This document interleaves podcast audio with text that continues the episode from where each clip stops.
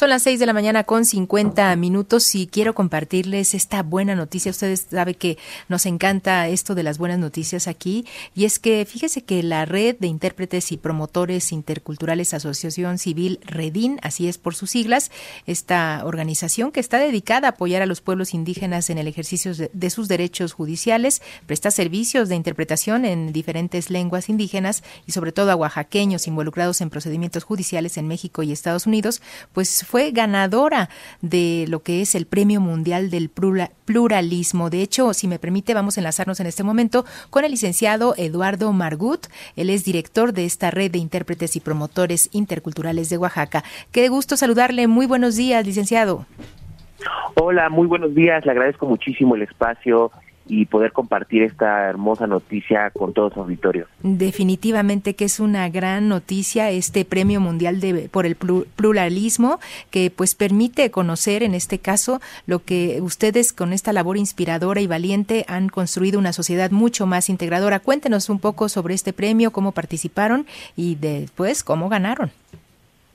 Claro que sí, te agradezco mucho. Te platico que este es un premio bianual que otorga el Centro Mundial por el Pluralismo con sede en Ottawa, Canadá. Sí. Que lanza una convocatoria cada año para identificar todos aquellos proyectos en todo el mundo que están promoviendo el pluralismo, las formas de inclusión, la convivencia horizontal entre culturas, formas de pensamiento, religiones.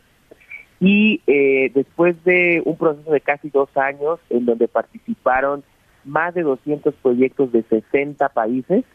Este 25 de octubre el centro ha hecho público que los ganadores al, eh, al Premio del Pluralismo 2023 es para tres países, especialmente para la red de intérpretes y promotores interculturales en México, para una organización en Palestina y para otra más en Camerún.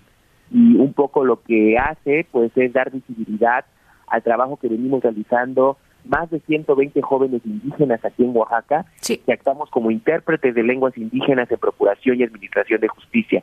Es decir, acompañamos a las personas indígenas que se encuentran privadas de libertad para que puedan acceder a la justicia, para que puedan contar con un intérprete.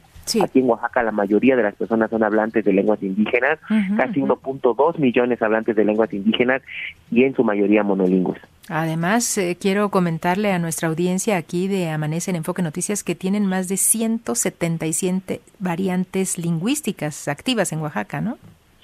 Es así, en Oaxaca habitan 1.2 millones de personas indígenas, de las cuales hablan 177 variantes lingüísticas, lo que implicaría para que se diera un acceso pleno a la justicia contar con 177 intérpretes, uno por cada variante, ¿no?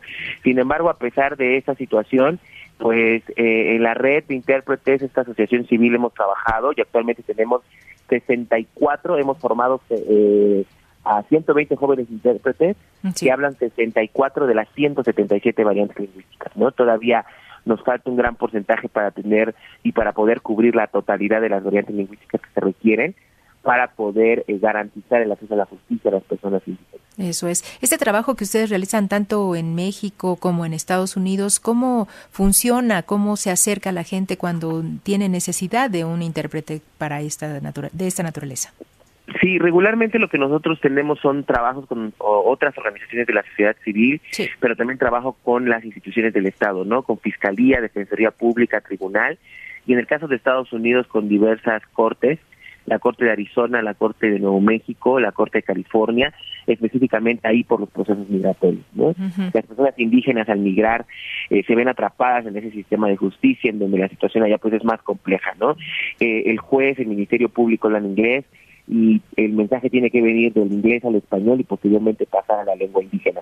En el caso de aquí de Oaxaca, que es donde traemos gran parte del trabajo, pues es un sistema de justicia que solo habla español, ¿no? Y al solo hablar español, pues no tiene forma de comunicarse con las personas indígenas. Al no contar con un intérprete, la persona indígena desconoce los motivos por los cuales está detenido, desconoce sus derechos y por lo tanto enfrenta procesos sumamente injustos donde incluso hemos detectado que les hacen firmar distintas declaraciones que no entienden en español y por lo tanto enfrentan procesos en donde ni siquiera son eh, culpables, ¿no?